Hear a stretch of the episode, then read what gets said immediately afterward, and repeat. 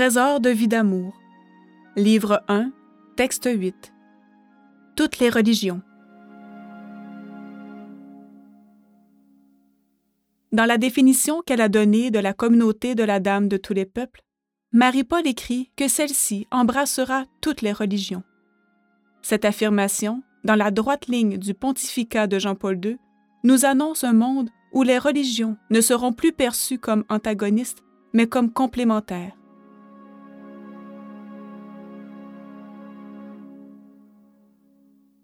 Toutes les religions. Dans la définition que Marie-Paul a donnée de la communauté de la Dame de tous les peuples à Montmagny le 30 mai 1999, et qui a été reprise dans le journal Le Royaume, mai-juin 1999, page 1, elle écrit ceci. La communauté de la Dame de tous les peuples est un mouvement laïco-communautaire embrassant tous les états de vie, toutes les religions, passant par toutes les classes de la société, de l'urbanisme au patriotisme, etc., adaptant les mesures administratives, économiques et sociales dans le respect des droits et des devoirs de la personne, protégeant son autonomie, sa réputation, tout en tenant chacun responsable de ses actes et de ses conséquences. Ce qui retiendra notre attention pour le moment, car il y aurait bien d'autres enseignements à tirer de cette définition, c'est le fait que Marie-Paul écrive que la communauté doive embrasser toutes les religions. Cela n'a pas manqué de surprendre, et certains se sont figurés, parmi d'autres possibilités, que la communauté comprendrait probablement des personnes élevées dans d'autres religions mais converties par elles ou pour elles au catholicisme. Une telle interprétation comporte deux faiblesses. Il n'est pas fait mention de personnes converties, mais des religions elles-mêmes, et il n'est pas question du catholicisme, mais de la communauté de la Dame. Or, comment d'autres religions, toutes les religions, pourraient-elles être intégrées dans la communauté de la Dame de tous les peuples, alors qu'elle est elle-même issue du catholicisme et destinée, comme son nom l'indique, à réaliser l'universalité qui est restée latente en lui tout au long de son histoire? Eh bien, c'est Jean-Paul II lui-même qui nous a donné le premier élément de réponse en organisant l'extraordinaire journée de prière d'Assise le 27 octobre 1986, renouvelée le 24 janvier 2002, à laquelle il avait convié des représentants de toutes les religions de la terre. Ô le grand signe des temps que fut cette première journée d'Assise. Elle annonçait déjà l'effacement futur du catholicisme au profit de la véritable universalité de la communauté de la Dame de tous les peuples et de toutes les religions. La réunion d'Assise eut de nombreux prolongements. Ne retenons pour l'instant que l'importante homélie du père Cantalamessa, prédicateur de la maison pontificale, au cours de la célébration de la Passion dans la basilique Saint-Pierre, le vendredi saint 29 mars 2002, en présence de Jean-Paul II qui présidait et du cardinal Ratzinger qui officiait. Quelle ouverture en ses propos!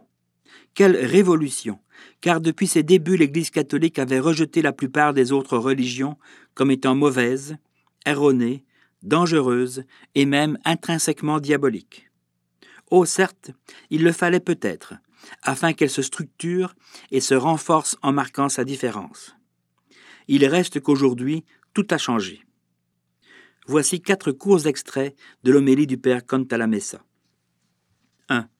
Qui peut connaître les voies infinies qu'a le Christ crucifié d'attirer tous les hommes à lui? 2.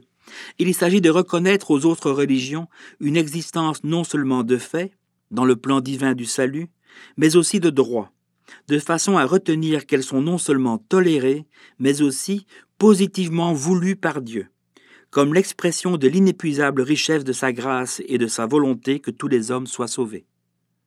3. Le Christ est plus préoccupé que tous soient sauvés que de ce qu'ils sachent tous qui est le Sauveur. Et 4.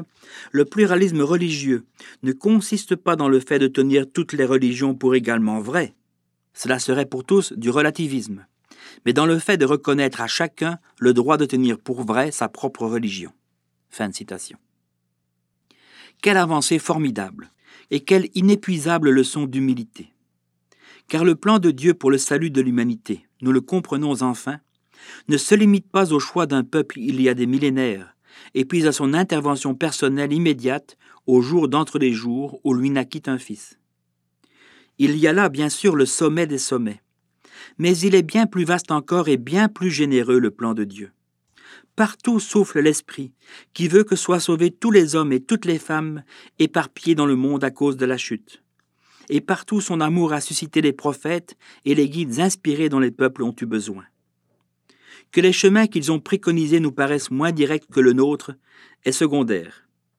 Il vaut bien mieux suivre une route indirecte que de ne pas en avoir à suivre. Et de toute façon, comme nous l'a maintes fois rappelé Marie-Paul, il ne faut jamais oublier que les voies de Dieu ne sont pas les nôtres. En ce domaine encore plus qu'en tout autre, il ne faut pas juger, pas rejeter, pas condamner. Certains, dans d'autres religions, n'ayant pas tout ce dont nous disposons en tant que catholiques, ont parfois fait plus avec moins.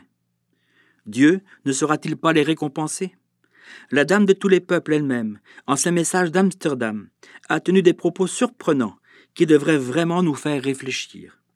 Elle dit L'équité, l'amour et la justice, peuple chrétien, les païens vous l'apprendront. Quinzième message. Un commandement à garder devant les yeux, l'amour. Chrétien, les païens de ce monde veulent vous en donner l'exemple. 37e message. Bien sûr, les autres religions ne sont pas parfaites. Il s'en faut même parfois de beaucoup. Mais le catholicisme, émanant directement de Dieu dans son essence, est-il si parfait dans toutes ses réalisations? Quand nous voyons comment certaines autorités de l'Église traitent aujourd'hui l'œuvre de Dieu qui naît en son sein, nous pourrions être en droit de nous poser des questions. Quel paradoxe en effet ne voyons-nous pas se dresser devant nous? Car à l'heure même où dans l'Église catholique on en vient enfin à reconnaître aux autres religions une existence de droit, à considérer qu'elles ont été positivement voulues par Dieu, à reconnaître à chaque être humain le droit de tenir pour vrai sa propre religion, en même temps, dans la même Église catholique, on nie à l'œuvre de la Dame le droit d'exister là où Dieu l'a suscité.